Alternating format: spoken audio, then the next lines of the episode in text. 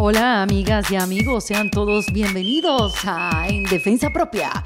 Bueno, aquí estamos como todas las semanas desde los estudios de WeWork, esta vez en Brickell City Center, eh, trayéndoles un nuevo episodio de reinvención, de cómo hacemos que nuestras vidas sucedan y de cómo las sobrevivimos o vivimos.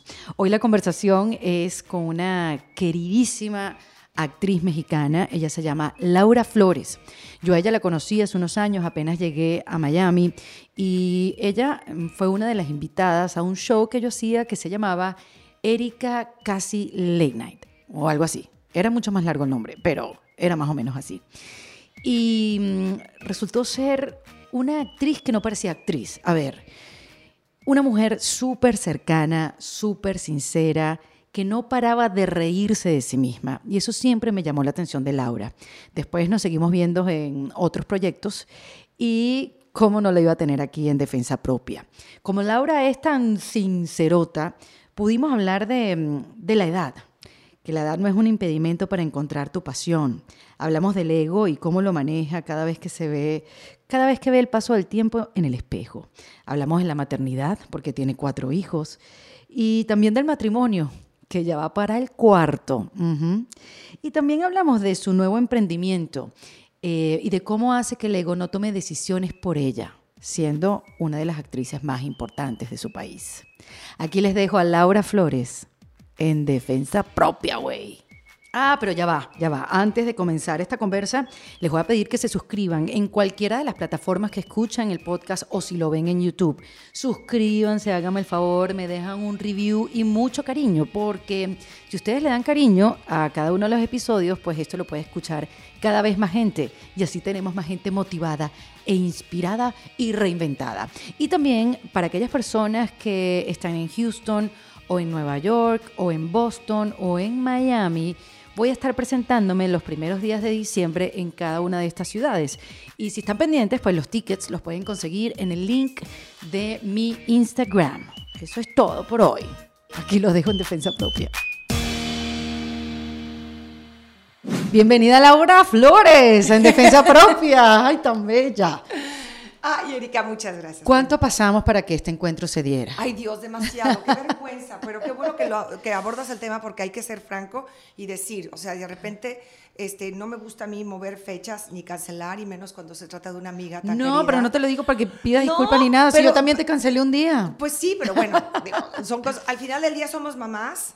Andamos de antiguo al tango y queremos cumplir con muchas cosas, pero lo importante es que se dio y que estamos aquí porque teníamos ganas de platicar. Totalmente, y de vernos y de hablar, porque nos conocimos hace ya unos cuantos años, apenas yo llegué aquí a Miami, fuiste una de las primeras personas que conocí en el medio de, digamos, de, sí, del medio aquí de la televisión hispana. 2013. 2013, claro, pues llegamos casi al mismo tiempo. Tú estabas firmando con Telemundo. Exactamente. yo firmé, de hecho, el contrato en 2013, en noviembre. Imagínate. O sea, empecé a grabar en otra piel. Este, yo grabé entre noviembre y diciembre del 2013. Y te entrevisté en un show que se llamaba Erika Casi Late Night. Sí, padrísimo. En el 2014. Buen show, qué sí. me reí. Hicimos clic inmediato. Sí, ¿sabes? Es que, eh, o sea, tienes mucha transparencia y eso es muy padre. No, y tú sabes, tú también, Laura, y no es muy común en este mundo de las actrices, tú no sabes, cada quien tiene su carácter, sus distancias, y uno va, uno no sabe... Sus burbujas. Exacto. Uno no sabe con qué se va a encontrar. ¿Será que ella la puedo saludar con un beso? ¿Será que no quiere que la mire?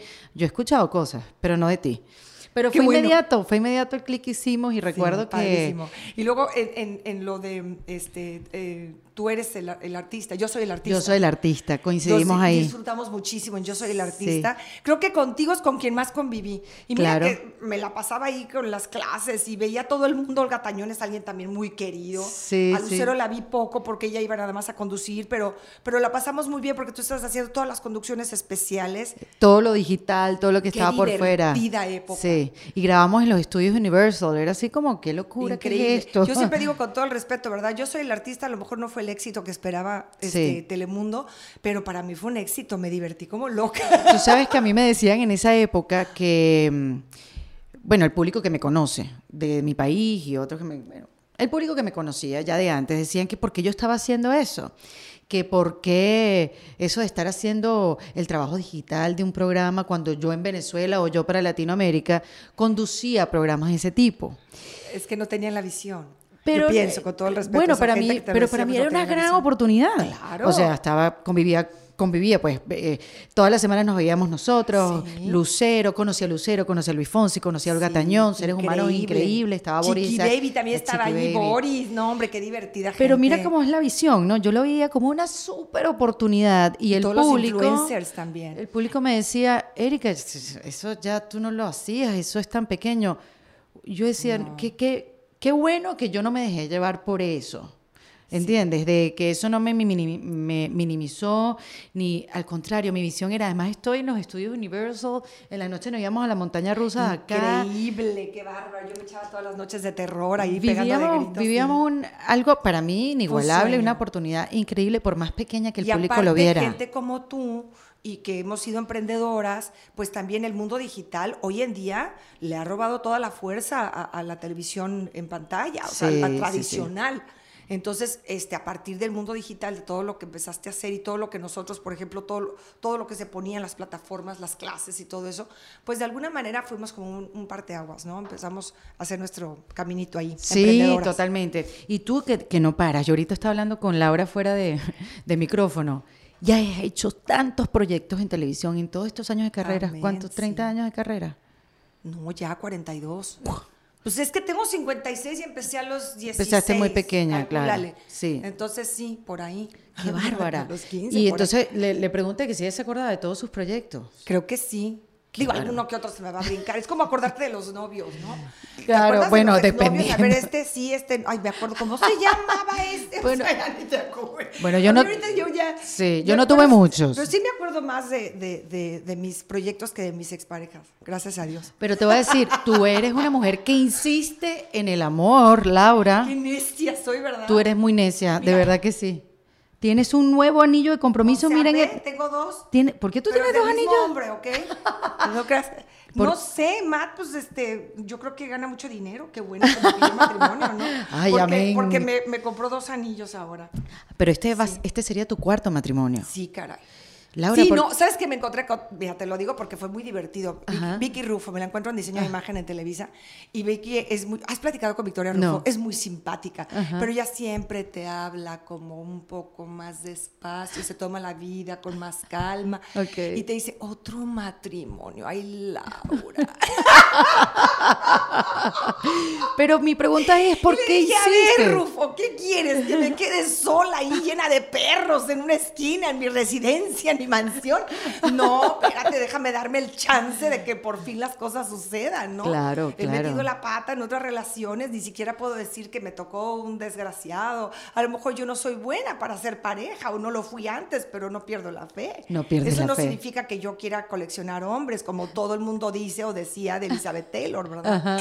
No, este, pero yo lo que quiero pues, es encontrarme con un hombre que sea el último ya. Ya. Quedarme con uno porque, ya. No, porque es curioso, yo estoy casada, Em, no me he divorciado. Qué bueno. este, pero los que se han divorciado cercanos a mí, siempre escucho decirles, yo no me vuelvo a casar ni loca. Hay como un trauma generalizado. O sea, no es común que alguien siga buscando esa pareja ideal después de tantos... Pues, me llama la atención. Sí, que, que, sigas en la búsqueda. No, y, y, por qué además? Porque de repente hay gente que está viendo o está escuchando que se siente identificada contigo y que no van a dejar de luchar por conseguir al hombre que quieren. Yo creo que, vida, hay de todo en la viña del Señor. O sea, hay gente que, así como hay gente a la que le gusta la gente de su mismo sexo, hay gente que no quiere tener hijos nunca, hay gente que quiere tener 20 hijos.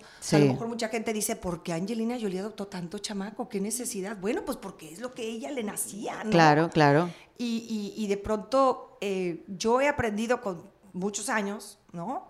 Eh, antes yo era muy juzgona y criticona. O sea, ¿En serio, Laura? Pero ¿cómo es posible que esta persona, o sea, yo, la dueña de la mm. verdad era yo, ¿no? Correcto. Entonces, poco a poco la vida me ha puesto en mi lugar. De decir, ¿y por qué no? Déjala. Así como alguna vez yo... ¿Qué cosas te han puesto en tu lugar? ¿Qué tipo de experiencias? Una vez estaba yo, regresé de India y estaba yo con un amigo. Contándole, no, no, no, qué horror. Ay, no, es que de veras que huele horrible. Este, hacen sus casas con estiércol, qué horror. O sea, yo quejándome, ¿ok?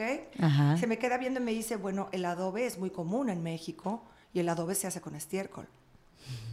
Y de hecho, mi casa en México, cuando yo estaba hablando de esto con él, me- él me hizo mi casa, él era arquitecto, es arquitecto, me dijo, Los, las paredes del exterior de tu casa son de adobe y son hermosas. Me quedé callada, me cerró el pico. Claro. No vuelvo a opinar. Y aparte, ¿quién soy yo para juzgar si en la India las casas se hacen de adobe? O sea, para que veas mi ignorancia. Sí, Y sí, yo sí. juzgando este, la forma de, de vivir de otro país, ¿no? Sí, yo creo que uno tiene esa etapa en la vida. Esa etapa de, de juzgar en demasía Te y después la vida te va enseñando, te va enseñando y uno es más comprensiva, Sí, o sea. ¿no? Eso también la trae la edad, la madurez, ¿no? La experiencia. A, a- a que calladita te ves más bonita. Exactamente. Y a no juzgar tanto a la gente. A mí me pasaba exactamente eso. Pero bueno, ¿y pero porque ella hace eso? Ella no está viendo y al final me quedo calladita. Pues sí, porque es que nadie está exento, ¿no? De, de- de resbalarse con la misma cáscara de plátano, digo yo. Sí. Miri, cuéntame cómo conociste a, a- a tu A futuro Matt. marido. Ma- Matt Ma- se Matthew llama. Flannery se llama. Ok. Mateo. Este, Mateo Flanes, le digo yo. Matthew Flannery. Pero este, nos conocimos porque él es em, eh, constructor.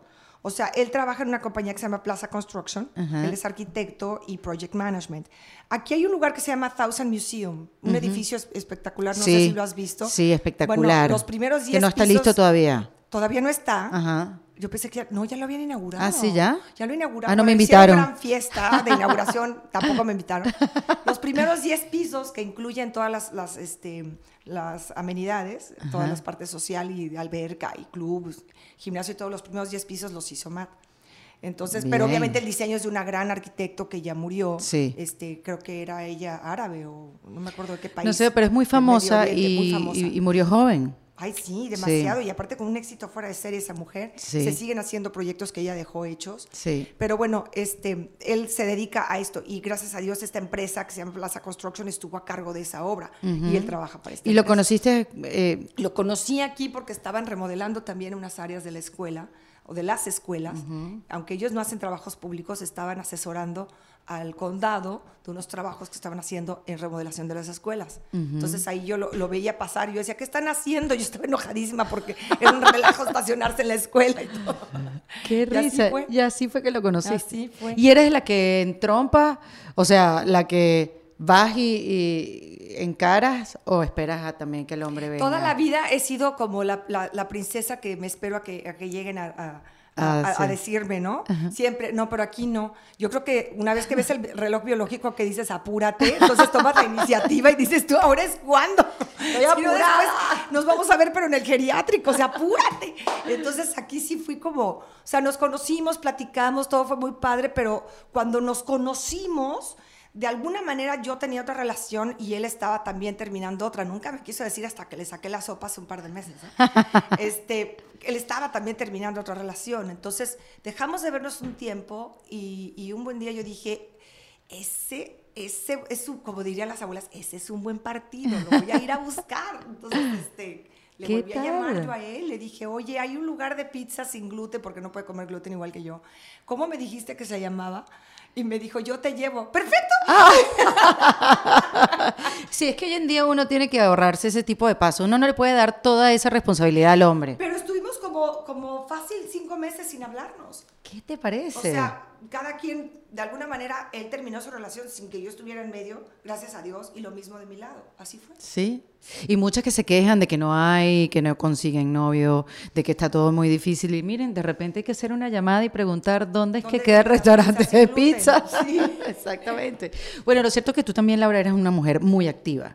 Este, aparte de todos los proyectos que has hecho, estuviste en Telemundo hasta hace poco y ahorita vuelves a firmar con Televisa. Sí. Que eso además, tú que llevas tantos años en este medio, eso era impensable que se pudiera hacer. Pero impensable. Sí, que O sea, pasaras de una empresa a otra. Cuando yo me salí de Televisa en el 2013, o sea, yo en el 2012 hice mi último proyecto y ese, todo ese año, el 2013, la pasé muy mal porque no sabía qué hacer. O sea, no sabía, gracias a Dios, en aquella época Joshua Means me puso en la mesa un contrato con Telemundo Y, Porque saliste de Televisa, mm, no había más proyectos, de no hecho, estabas yo estaba contenta. todavía en Televisa, pero estaba por expirar mi contrato. Entonces fue Mm. cuando Telemundo me pone una oferta en la mesa y fue esa indecisión, ¿no? Eh, este, no sabía yo qué hacer, era para mí muy complicado tomar la decisión.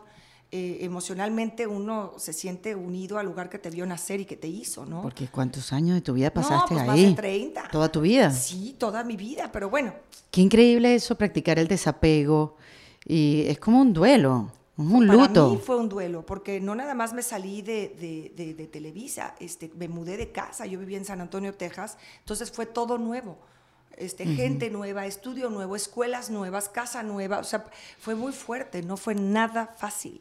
¿Y cómo encaraste ese- esa cantidad de cambios? Um, O sea, tu, tu actitud ante ellos, dijiste, bueno, o yo tengo que esto encararlo de con una sonrisa, con buena actitud, o, o cómo, o sea, cómo se vive ese, ese, ese mundo de cambios, además en una vida donde tampoco había tantos cambios, eso de mudanza y tal. Trabajaste Sí, estaba yo 30 como años muy- en una empresa, exacto, y de repente viene... Sí, ya con los ojos cerrados ya sabías dónde estacionarte, dónde estaba el estudio y Sí. el maquillaje. O sea, ese tipo de detalles, la gente con la que hablas. Pues yo creo que para, a ti te habrá pasado lo mismo, ¿no? Es muy fuerte salir de tu casa Sí. y emprender en otro lugar. Pero es yo creo que eso lo vas sintiendo con el tiempo. O sea, no es algo que lo sientes inmediatamente. Por ejemplo, yo me fui a Venezuela, me vine, eh, llegué a Miami y yo para ese entonces te- tenía una actitud y una manera de pensar, pero fueron pasando los años y me fue cambiando por las cantidades de experiencias que sucedieron, las cosas que fui viviendo. Y bueno, cómo se desarrollaron las cosas. A los tres años pensaba de una manera y hoy en día que tengo casi siete años fuera, pienso de otra. Igualito me pasa, tienes toda la razón. Es que uno va acumulando las experiencias, son las que van formando tu carácter. Es así. Y tu visión y tus puntos de vista y tus juicios. Entonces, efectivamente, eh, para mí, yo lo que veo es que fui como muy. Hay una parte de inconsciencia, ¿no? Sí. Que si no eres inconsciente, no lo haces. Sí, que hay- tienes que tener un poco de ignorancia. Sí. La ignorancia te protege. Hay un dicho que dice algo, eh, eh, bueno, ya no me acuerdo.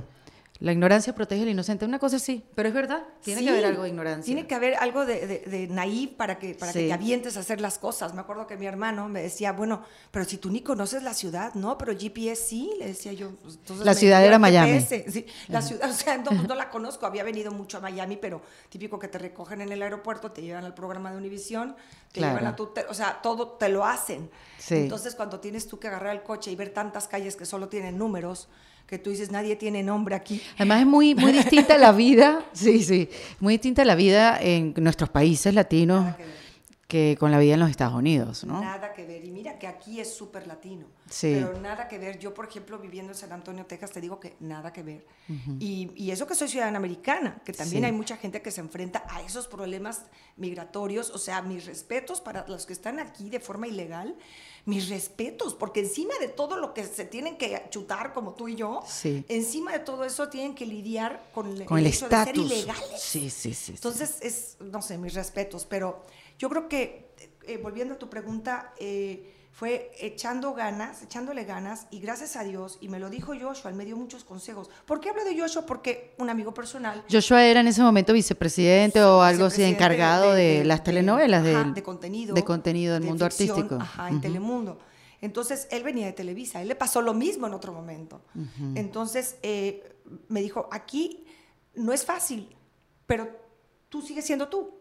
Y le dije, bueno, pues es que uno no sabe no ser uno mismo, ¿no? Entonces, yo, con mucho respeto, porque al final del día el que viene de afuera es uno. Entonces, con mucho respeto a toda la gente tan bella que me encontré aquí y con mucho cariño, y ahora cada que los veo son besos y abrazos porque los técnicos que están acá, que vienen también de otros países, porque todos somos refugiados. Todos Increíble, de ¿no? otro lugar. Claro, es distinto Y como se, hace ve. una sociedad. ajá. Obvio, porque una, sí, o sea, no hay una, tú puedes ser la actriz, la protagonista y el técnico por allá y está otro por acá, pero todos están en el mismo sitio. Y estamos en Tratando de mismo- sí. adaptarnos en un país que no es el nuestro, pero tratando de hacer nuestras Y vidas. donde toda la vida es igualitaria. O sea, de repente aquí tú sales y a lo mejor el jefe de piso trae un coche mejor que el del protagonista. Y así Sí. es. Claro, porque no es un como en país. nuestros países que está muy marcada esa división este, eh, social y, y aquí no. Entonces tienes que también aprender a lidiar con eso, porque de pronto tú esperas que todo el mundo te cargue la maleta y no va a ser así. No es así. también. No es así. Pero yo creo que además eso- todos esos años de experiencia que tú has tenido, Laura, también te prepararon para hacer mil cosas, por más que tuvieras un equipo trabajando para ti, ¿no? Bueno, y, a- y ahora eh, me acuerdo la primera vez que, pues digo, también por razones financieras, yo ya no podía tener a, la gente que yo me había traído de México para que me ayudara con mis hijos. Yo tenía aquí a la nana, al chofer, o sea, me traje a todo el mundo y poco a poco los fui regresando a su casa porque pues no alcanza, ¿no? Entonces hubo una vez que me encerré en la lavandería de, tu casa, mi casa es su casa, ya sabes. este, y me puse a llorar, a llorar. ah, sí porque yo decía, ¿cómo hago para levantarme, tender mi cama, poner la lavandería, andar en la lavadora, la secadora, lavarme los dientes y bajar a hacer desayuno? Yo también quiero un café, saca al perro a hacer pipí y súbete al coche a tiempo porque hay que llevar a los niños a la escuela. Y apréndete un guion. Claro. Sí, es para ponerse a llorar. Yo me hubiera puesto a llorar contigo. No sabes, te lo juro, yo no sé cómo no acabé en drogas. sí, pero exacto, pero ¿cómo manejas eso? O sea, tú, no sé, haces ejercicio, ¿cómo drenas eso? ¿Tienes tiempo para drenarlo hay veces o no? que sí, o sea, gracias a Dios, cuando andas en bicicleta en la calle, pues la gente no te hace caso, pero hay veces que te lo juro, voy en bicicleta y hago... claro, porque les voy a comentar, Laura tiene cuatro hijos. O sea, todo esto que están escuchando, súmenle cuatro hijos. Sí, claro, gracias a Dios la mayor ya me ayuda, ya es una mujer de 20 años. claro, la mayor. Por ejemplo, ahorita estoy feliz porque ella se los va a llevar en Thanksgiving de vacaciones. Estaba yo que me cortaba las venas porque ya tengo pagada la semana en Park City para todos los enanos, que nos encanta la esquiada, pero pues resulta que tengo que empezar novela. Entonces, para mí es así como que no puede ser. Digo, si yo no voy a esquiar, pues sí te pones triste, pero dices tú, bueno, no importa. Pero estos niños tienen que comer. pero las criaturas, ¿no? Claro, porque a pesar de que te has casado varias veces y has tenido tus parejas, también has tenido un largo tiempo como madre soltera. Ah, no, sí. y si hasta la fecha es cuando por fin veo yo un hombre que, que, abre la cartera. Es la primera vez que le conozco la cartera a un hombre. Les había conocido muchas cosas, pero nunca la cartera. qué lástima. Ay, qué grosera. Qué lástima, Laura, de verdad. Qué bruta, ¿verdad? Ay, sí. No, yo de repente veo, no voy a decir nombres porque tampoco se trata de señalar a nadie. Pero yo digo, pero ¿por qué esa sí se logró casar con alguien así? yo no. Tan generoso. sí, sí, sí. Bueno, pero creo que al final eso, tener tus cuatro hijos y ser madre soltera, la mayoría del tiempo es la que te da ese impulso de déjame gritar y seguir. Sí. Porque no hay otra. Sí. Pero también yo creo, digo, no sé, yo creo que a la larga también los hijos aprenden de eso. Porque mis hijos de pronto, este, a, veces María, que le tocó más, se sentía así como la princesita, ¿no? Porque todo le hacían. Claro, Entonces, la de primera. Pronto, yo me acuerdo que un día teniendo gente de servicio, le dije, no le vas a hacer su habitación a María. Le voy a dejar las cosas de limpieza y que lo haga ella. Pero fue una decisión mía. Sin embargo, ahora con los pequeños no hay de otra. No hay de otra. Aquí no hay señora del aseo, viene cuando, cuando yo no estoy, entonces es cuando contrato a gente que venga a cuidarlos. Pero entonces ya mis hijos ya se acostumbraron a hacer las cosas y ya se acostumbraron a que tenemos que cuidar el gasto, que no podemos abusar de esto o del otro. ¿Sabes qué? Está bien. ¿Y por qué tú no vives en México, Laura? Cuando María tenía 10 años, bueno, yo me quería salir de México desde hace muchos años. Incluso tuve una enorme oportunidad para entrar a conducir eh, eh, Despierta América. Ah, este, tuve la enorme oportunidad, ya estaba todo la, en la mesa, estaban las cosas, pero eh, Emilio Escaragallán no me dejó irme. Wow. No me dejó irme de Televisa, no me dejó irme de México. María ya había nacido, estaba chiquita, yo todavía estaba casada con su papá. Y no me dejó irme y bueno, yo hice, me paré de cabeza en su oficina. No me dejó venirme para acá. Él quería que yo siguiera haciendo novelas y tal. Y bueno, eh, hice una carrera muy bonita en Televisa, hice conducción, hice de todo. ¿no? Hiciste de todo, además tu canto, tus discos. Sí.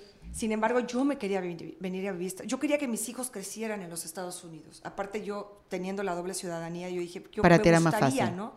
Y luego, para colmo, cuando María tiene 10 años, desgraciadamente tuvimos un evento en el cual trataron de secuestrarla. Gracias a Dios no sucedió. Pero, pero sí estuvo como, como feo y yo dije, hasta aquí llegué. Y eso los marcó, claro. O sea, ya, ya me voy, ya tenía yo una casita en San Antonio, entonces un buen día dije, pues me voy. Y gracias a Dios, Televisa, este, recuerdo que hablé con Alejandro Benítez, que él sigue en Televisa, le dije, Alejandro, me está pasando esto. Y yo quiero seguir trabajando, nada más que me tengo que ir a vivir allá. O sea, voy a seguir viniendo aquí, pero hoy en día, si te fijas, mucha gente vive en otro lugar y trabaja en otro lugar. Sí, sí, sí. Hay quien lo puede hacer, hay quien no. Pues yo dije, aunque no pueda, no sé cómo lo voy a ingeniar. lo voy a hacer. Y hoy por hoy, así como tú estás educando a tu hija en este país, pues todos mis hijos están creciendo en este país. Y está padre. Por ejemplo, Patricio esta mañana me decía, mis dos primeros años de college los voy a hacer en Community College. Porque se logra lo mismo, mamá. Claro, lo escuchó de la hermana. Se logra lo mismo y tú no gastas igual. ¿Cuántos años tiene Patricio? 13. Está acabando middle school. ¡Wow! ¿Y ya sabe esto? Sí, claro. Gracias a Dios, mi hija Qué mayor, nervios. porque ella también Yo espero que mi hijo lo sepa, porque yo estoy perdida en ese mundo. Si tú haces los dos primeros años de college, este, claro, depende. Si saliste becada de high school, ah, bueno, pues aprovechas la beca y ya te vas a UM si quieres, Claro, ¿no? si claro. te lo lograste. Pero si no, los primeros dos años haces community college, que haces todas las, las materias que tienes que hacer. Es el tronco común. Sí, exacto. Es Ajá. como es como la base de la carrera, Ajá. que igual lo vas- puedes hacer en el- cualquier el lado. tronco común de todas las carreras. Entonces tienes que sacar esas materias y las haces a un costo mucho menor en una escuela comunitaria y a partir de ahí ya te vas a donde la vida te lleve, ¿no? Sí. Es Una universidad estatal. Mi hija está ahora en una universidad estatal. O sea, hizo su, ella hizo un año de community college y después se pasó a la universidad pública y está terminando. ya Claro, y tú querías que tus hijos tuvieran esas posibilidades, que tuvieran, Que allá no las tenemos. sí. sí. Allá no las tenemos. Es muy triste y muy duro, pero allá no las tenemos. Sin embargo, no te puedes desconectar de México. Trabajas No, allá, pues sí, viajas para allá. allá La gente te ama y, ah, y tú eres una actriz muy, muy querida y muy respetada. Gracias. O sea, por la prensa, porque mira que la prensa, Ah, es jodida, ¿verdad? A uff, a mí me parece de verdad que es, es duro. A veces sí es duro. Sobre todo en México, pues que hay un star es que también system. los artistas se enganchan. Sí, claro, ya saben cómo hacer eh, bulla. Es- y ya- y, o sea, ya sabe la prensa cuál es este el, el- el cable que hay que jalar para que se detone este, la bomba. Entonces los artistas también son tontos, no te enganches. Sí. Nunca entres en una discusión. Sí. O sea, yo, yo en lo personal trato de, de- de mantenerme siempre al margen. Y tú, Laura, que has vivido como desde papeles desde la protagonista, después pasaste a... mm, a- Primera actriz. Es primera actriz. Ahora voy a ser una abuela.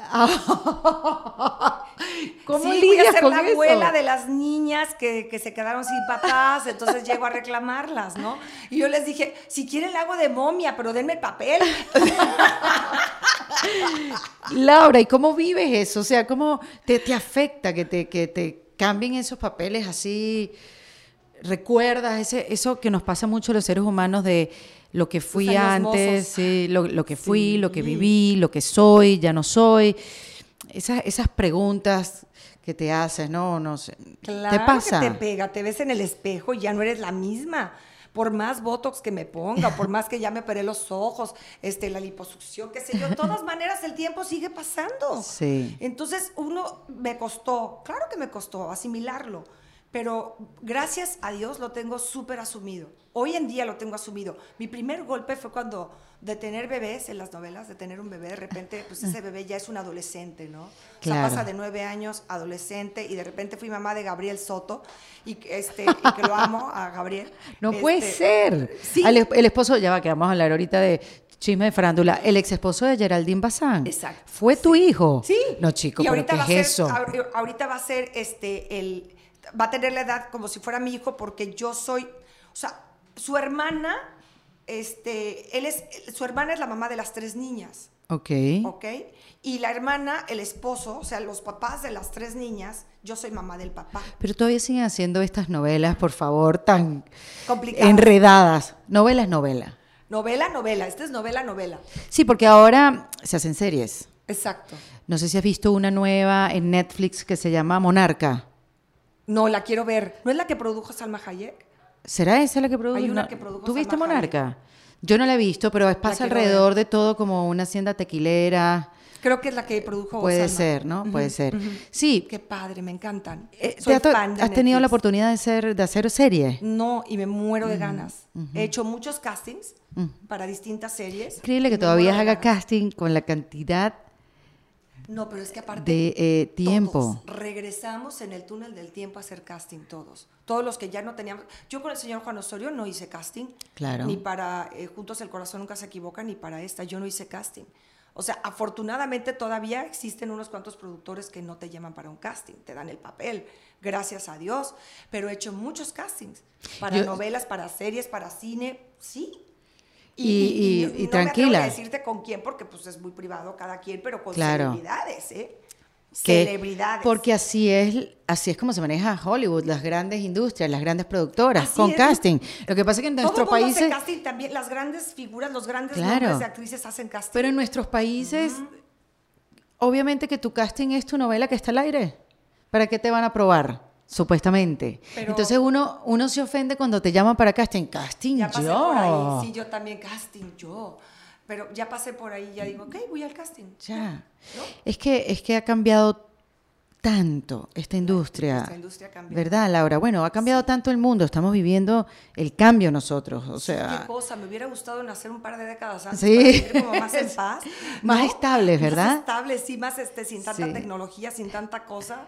Más igual, más pareja con mis padres, tal vez, ¿no? Sí, no, y con más control de las cosas. No sé si te pasa con tus hijos más pequeños que aprenden Te cosas rebasan. Que las ven en YouTube y dicen, ay, Erika, claro, el mundo ya cambió, que estás hablando? No, es que realmente es importante. A mí Matías me cuenta, mi hijo, de noticias que ve en un video de YouTube que no hay manera de que se entere, o sea, se- o, se entera de algo por mí o por el colegio o por el vecino, en la época pasada. Exacto. Pero ahora no, ahora la, la cantidad de información le llega por todas partes. Le llega porque el, su gamer favorito comentó el otro día que en Toronto, donde él vive, entonces tú dices, ¿y esta película de dónde la sabe este niño? Sí, sí. Del mundo digital. Impresionante. El domingo estábamos en Orlando, estábamos en el hotel y, y compramos la cena, ya sabes que la ordenas y te sientas con tu numerito, no sé qué, y había un periódico.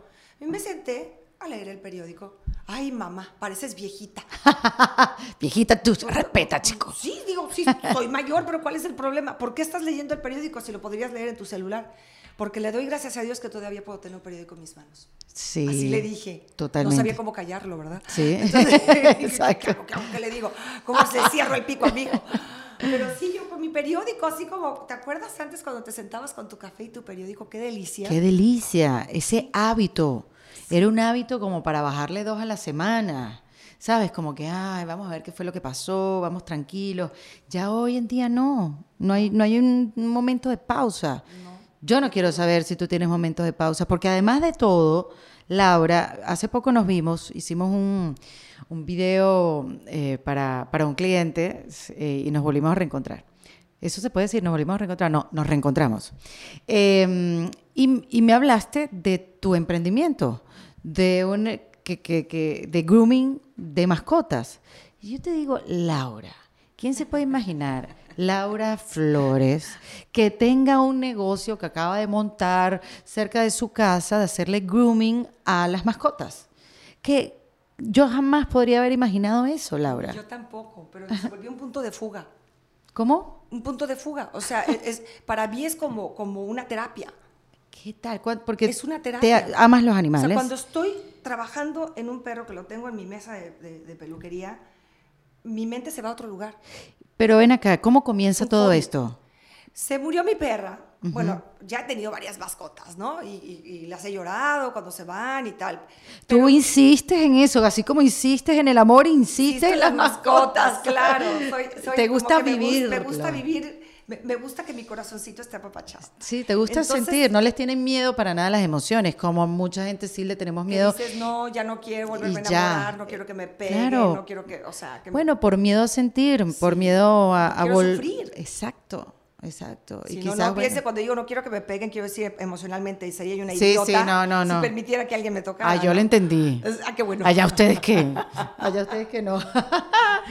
Sí, lo que no quieres es sufrir, tienes razón. Entonces, Jojo, mi Golden Retriever, este, pues se murió, tenía 11 años. Ok. Y aparte yo la vi morir, o sea, fue horrible ahí en el patio de casa, y ya sabes, en el drama yo, chao, chao, gritaba y les hablaba a mis hijos. Yo nunca he tenido mascota, pero yo te puedo decir que en las películas donde más lloro son en esas películas de perros. perros. Es que por eso, y te lo digo, y por eso yo no tengo mascota, porque yo voy a sufrir de esa manera. O sea, esa es mi manera de Es que sí, sí te, evitar. sí te- y, y a- a- en casa todos somos este, mascoteros, digo yo, porque tenemos perros y gatos. Ah, todos caramba. somos así. Mira, anoche yo no lo podía creer, porque cuando está Matt, Matt no deja que entren los- las mascotas al cuarto. Y hace bien. Claro. Es mejor que el cuarto no tenga mascotas, hace bien. Pero anoche, por alguna razón, estaba mi hija durmiendo conmigo. Matt está haciendo un proyecto ahora en Washington. Mi hija durmiendo conmigo en mi cuarto. Estaba Luna, porque tengo otra Golden Retriever ahora. Ok. que Me la regaló mi hermana. Luna en el piso y Mafalda en la cama. ¿Quién la es gata. Mafalda? La gata. Mafalda, como las caricaturas. Ajá. Este, entonces, bueno, pues Yo digo, ¿qué, ¿qué, cosa? ¿Por qué tenemos que dormir con tanto pelo, no? Pues sí, porque los pelos molestan, sí, pero, pero, pero tengo que decirte que de pronto he tenido mis bajones emocionales, de pronto yo, yo a partir de que me divorcié del papá de mis hijos, este, me pegó muy duro el, la depresión postparto. Entonces, desde entonces me volví una persona depresiva. Claro, porque fíjate eso, la depresión que estás tocando, Laura, yo no lo sabía. La depresión cuando llega... No se va. No se va, sino que la controlas. Eso a mí me dio un susto porque yo estuve deprimida el año pasado. Yo siempre pensé que no era una persona con esa, con esa, mm, ¿cómo se dice? Predisposición. Ok. ¿No? Y, y, la tuve y después dije, ay, se fue.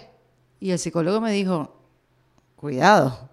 Pues como el herpes labial, le digo yo. Cuando te sale un herpes en la boca, que es un virus, uno tiene ese virus adentro. Lo que pasa es que hay algo en el, en el, en el exterior que hace que te salga. Y la, ya cuando te sale una vez te va a salir siempre. Qué fuerte, sí es Y uno lo que puede hacer es controlarlo, como, bueno, no estresándote, tomando más agua, esa cosa. Entonces lo pensé igual con la depresión. Y cuando me dices esto ahorita es verdad. Y eso no lo habíamos comentado, yo no lo había comentado aquí en ninguna conversación, no lo había, no había tenido la oportunidad de hacerlo. Y, y, y me gusta que lo digas y que lo menciones. Es que hay mucha gente que le da vergüenza. decir, tienes que ir a un psiquiatra para que te atienda y te medique. Te tienes que atender, no puedes dejarlo. Entonces, este, yo he estado en tratamiento psiquiátrico desde hace muchos años con un psiquiatra en México, José Gordon, una eminencia, que ojalá un día pudieras platicar con él. Él encantado platicaría contigo ah, qué maravilla. para tu programa. Es una eminencia, aparte es muy agradable hablar con él. Pero aparte, este, ahora con una este, neuróloga aquí en Weston, que es donde vivo, porque de repente me volvió a pegar la depresión. O sea, nunca se ha ido. Exactamente lo que estás diciendo. ¿Y, puedes identificar qué fue lo que te lo disparó?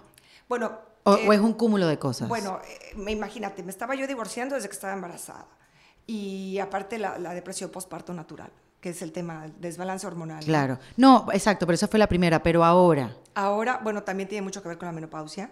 ¿Ah, sí? Sí, tiene que ver con la menopausia y con todos estos cambios, ¿no? Estos cambios que uno vive, este, que si ya no estoy contratada aquí, que si allá, que qué voy a hacer ahora, estará bien, que esté yo poniendo este negocio de grooming, sí o no, me estaré equivocando, porque es tiempo y energía, tiempo que les quito a los niños para irme a la escuela, porque la escuela es en la mañana y en la noche. Claro. Y luego yo tengo que faltar mucho porque me tengo que ir a grabar a México. Entonces es como, le digo yo, pero sí me van a llevar este, porque ahorita estoy haciendo una especialización que este, ya terminé, el, el, digamos, el básico, el de un año, o sea, ya estoy certificada como groomer, pero ahora quiero hacer perros de concurso. ¿Cómo se dice eso en español? Peluquería canina. Ah, peluquería canina. Sí. ¿Viste en español que utilizamos tantas palabras para una palabra en inglés? En inglés saben administrarse perfectamente, se llama grooming, no, aquí es peluquería canina, larguísimo el término. Ay, ¿te tienes entonces que hacer tus cursos? Sí, y voy muy lenta, porque pues gracias a Dios tengo trabajo en televisión, entonces les dije, por favor me llevan, me llevan a mi funeral el certificado, porque no sé cuándo voy a graduar.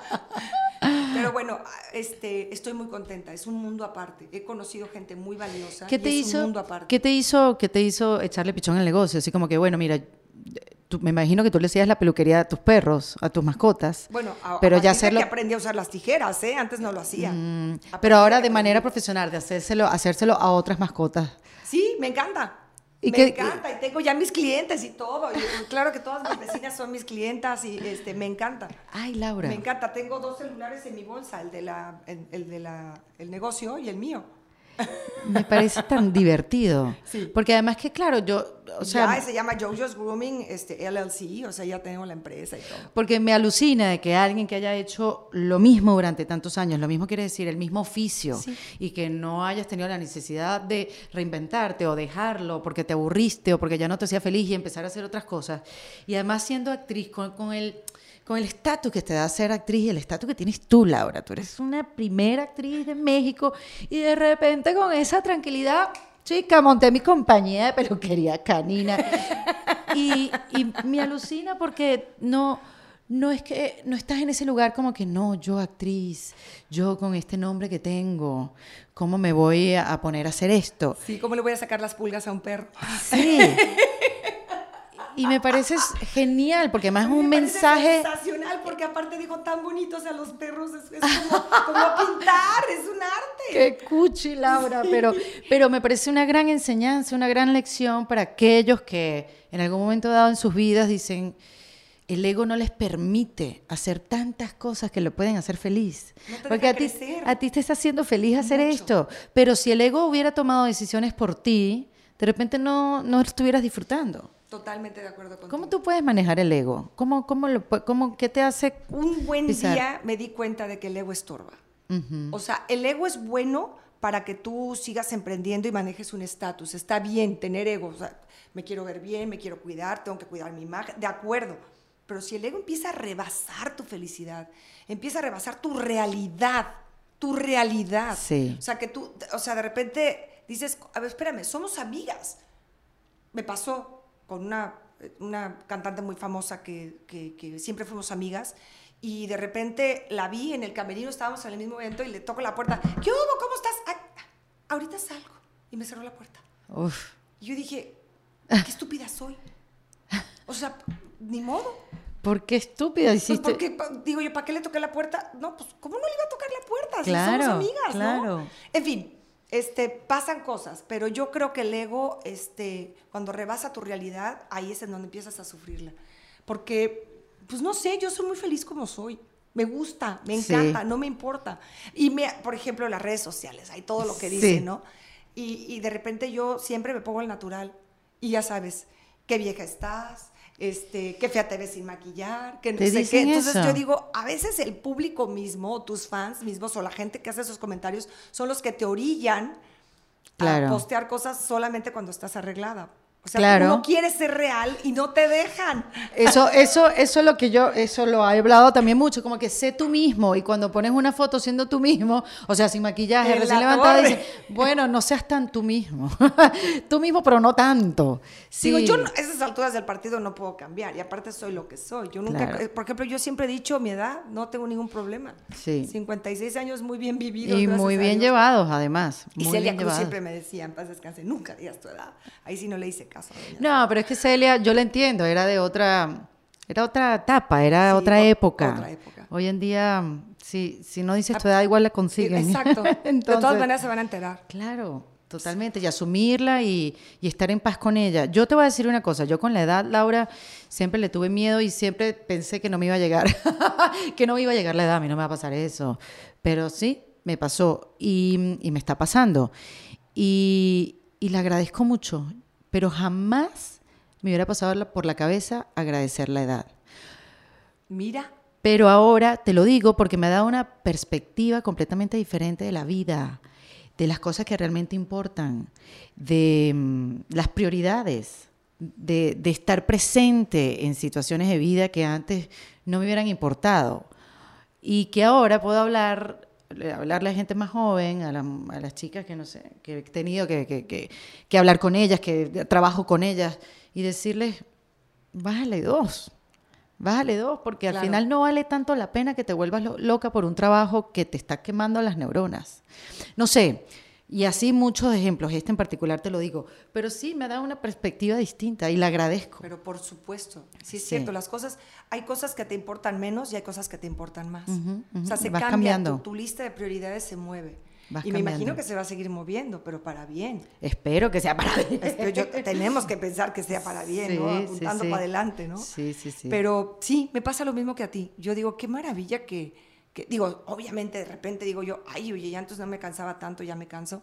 Este, o- pero hoy en día, de verdad, disfruto mucho más que antes. Sé disfrutar más ahora que antes. Sí. O sea, no me da pena. No me da pena. Antes me daba pena. cosas tan tontas, Erika, me daban pena. Sí. ¿Cómo? ¿Cómo voy a hacer esto? ¿Qué van a pensar de mí? ¿Qué ¿O van a pensar de mí? Qué bruta, pero bueno, ¿por el qué medio también donde te desenvuelves también es un medio que, que se vive de eso, Sí, ¿no? hay- sigue habiendo mucha, a pesar de que ya estamos tan cerca de la, de la gente y tan cerca de, la- de- o sea, hay una cercanía absoluta como pegamento con, con la gente Sí. que te ve. eh, de todas maneras, el artista sigue pensando en que hay- tiene que haber una diferencia, hay como una especie de blindaje, ¿no? Pero espérate, Laura, mira a Luis Miguel. Luis Miguel antes, para hacerle una entrevista a Luis Miguel, era había hablar con los dioses griegos Sí, sí, sí, para ver si te dan permiso. Y hoy en día tú ves imágenes de Luis Miguel en un concierto se baja y abraza a la gente, sale a un restaurante, le dio por ahí, sale a un restaurante, entonces se pone a hablar con el de ballet parking y lo abraza mientras lo graban. O sea, si eso lo está haciendo Luis Miguel, ¿qué queda para uno? o sea, como que... Bañar perros.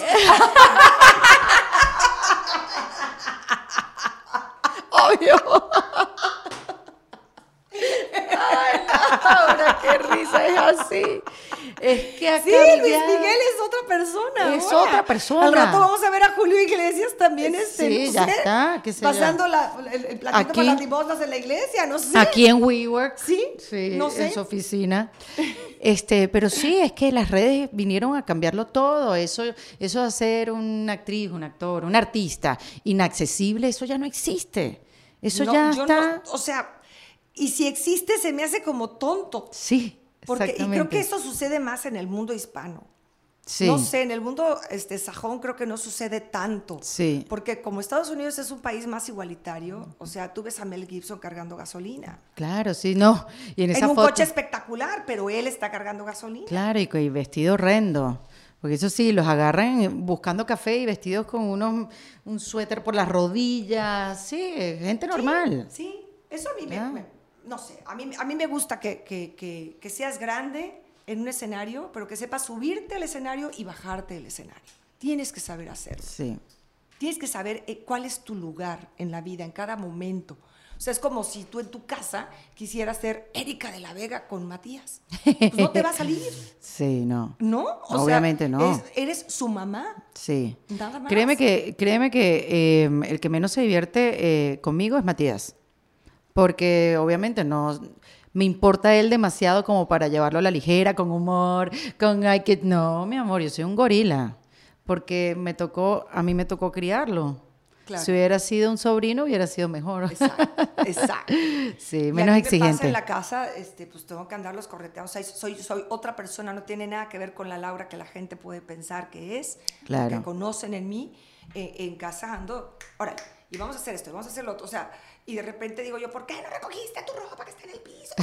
Normal, como cualquier madre histérica, porque tienes que salir a la escuela y la casa está patas arriba. Sí, Sí, qué locura de vida. sí. Y ahora vas a empezar este nuevo proyecto. Ahora te regresas a Telemundo, ¿viste? Como a Televisa, Televisa, perdón. sí. Como cambian las cosas. Increíble, yo nunca pensé, yo siempre pensé que una vez, como te estaba diciendo, que el 2013 fue un año muy difícil para mí porque decidí firmar con Telemundo, este, y yo me sentía como, como la hija pródiga que se estaba yendo, ¿no? Claro, pues, traición. Como que estaba yo, exacto, pateando el, el pesebre, qué sé yo, eh, pero bueno, honestamente era una mejor opción. Claro. En ese momento era mi mejor opción. Y, y también lo hice por los hijos, para que estuviéramos juntos. Para mí fue maravilloso, maravilloso. Yo por mí encantaría seguir trabajando aquí en Miami, no me gustaría seguir yendo a México. Bueno, por las Hablando de la ausencias, ¿no? familia, Claro, por las ausencias familiares. Sí, porque, porque la verdad es que volver a Televisa también es otra cosa que me sacó lagrimitas, porque pues volver a tu lugar y volver a ver a tu gente y el cariño de la gente, fueron bien cariñosos desde el día uno todos. ¿Y no te pasó, Laura, que vuelves a un mismo lugar, pero tú regresas diferente? Sí, valoras más, valoras más. Sí. O sea, diferente, pero valoras más, platico más. Antes yo me, me aislaba. Era todo más me mecánico. aislaba. Sí, y ahora este, me la paso de, de platicando con uno y con otro, y luego voy a casa de los técnicos o, o de las maquillistas a bañarles al perro. Y, y Claro, luego, porque- "No, espérate, es que me encontré una la asistente de dirección, le dije, pero que le hiciste a tu perro unas uñas así de bruja. Le dije, espérate, es que no se las puedo cortar, yo te ayudo, hombre. Claro, porque yo me imagino que uno va entendiendo también en la vida que las cosas no duran para siempre. Tu estadía en Televisa, en, esta- en tu primera y más larga etapa, pensabas que eso iba a ser para siempre. No tenías por qué pensar que no. No, o sea, yo estaba muy cómoda en esa zona de confort. Claro. Y aparte, me trataron muy bien siempre. Pero también fue muy interesante, la gente tiene que aceptar los retos, porque de pronto cuando te vas a otro lugar, te das cuenta de que existen más cosas, de que el sol sale para todos y que hay un mundo allá afuera y, y- y aprendes a valorar. Esto me gusta, esto no, esto sí, regresaría aquí, esto no, lo cambiaría, qué sé yo. Lo que sí es que te soy honesta, hay una actitud de trabajo muy diferente de lo que yo viví. O sea, Telemundo y Televisa son dos mundos muy diferentes adentro. Este, y yo siento que que, que en lo personal siento que Televisa tendría que revolucionar un poco su manera de, de- de pensar, su manera de pensar, su manera de Sí. proceder, de operar. Hablo de la empresa, no estoy Sí. hablando de una persona en específico. Deberían de, de- de- de hacer como un clic, un switch, porque lo que aca- acabas de decir también, el mundo ha cambiado, la tecnología nos come. Entonces, yo creo que, que esa televisión tradicional que es tan bonita, tan linda, pero con un modo operacional este, más actual. Podría, sí. Bueno, y, y- y quizás así eso puede impactar en, en los ratings, porque lo que es cierto es que también, bueno, en México no pasa tanto, en Estados Unidos sí. ¿Tú crees que hayan bajado tanto los ratings así? Sí, Pero muchísimo. bajar, claro que por el sí. cambio de, de las Pues otras porque plataformas. los niños ven la tele en su teléfono Sí. y ven este, a los youtuberos y Sí. o sea, ven otra cosa. O sea, la Sí, gente, increíble. la gente eh, se ha perdido, la televisión abierta ha perdido. Sigue siendo negocio y por eso lo siguen haciendo. Claro. Pero la televisión abierta está, está sufriéndola. Todas Sí. las televisoras, no nada más una. Mira, Laura, y en estos, en estos cambios que no solamente tienen que hacer las empresas, sino también uno mismo para adaptarse al cambio, ¿cuáles serían tres tips para uno poderse reinventar en paz, con entusiasmo? Difícil, ¿eh? Difícil. Para uno, uno para poder adaptarte a todo lo que se está viviendo, reinventarte, hacerle caso a tu intuición es muy importante. Yo, tú sabes que yo me imaginé que tú me ibas a hablar de la intuición. ¿En Porque, serio? ¿Por qué? Te voy a explicar. Porque siendo actriz y estar tan conectada con tus emociones y con tus sentimientos y, y muy contigo, pensé que tú me ibas a decir algo de eso. Sí. Porque tienes que estar muy conectada con ella para el te oficio que tienes. con tu intuición, entonces te permites, te das permiso a hacer cosas como seguir una pasión. Seguir una pasión. En mi caso, bueno, pues me metí con lo de los perros y me encanta, se volvió ya una pasión y me encanta y lo voy a seguir haciendo y tengo que seguir aprendiendo y de razas y de todo, no nada más es peluquear, sino conocer las razas, y, o sea, la historia de las razas, de los perros. En fin, es todo un mundo muy divertido.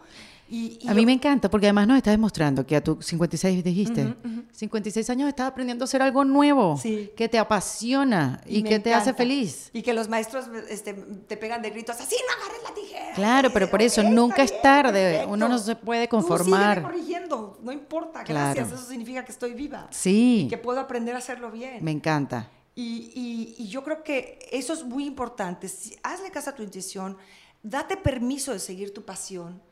No digas que no y no le tengas miedo a soñar.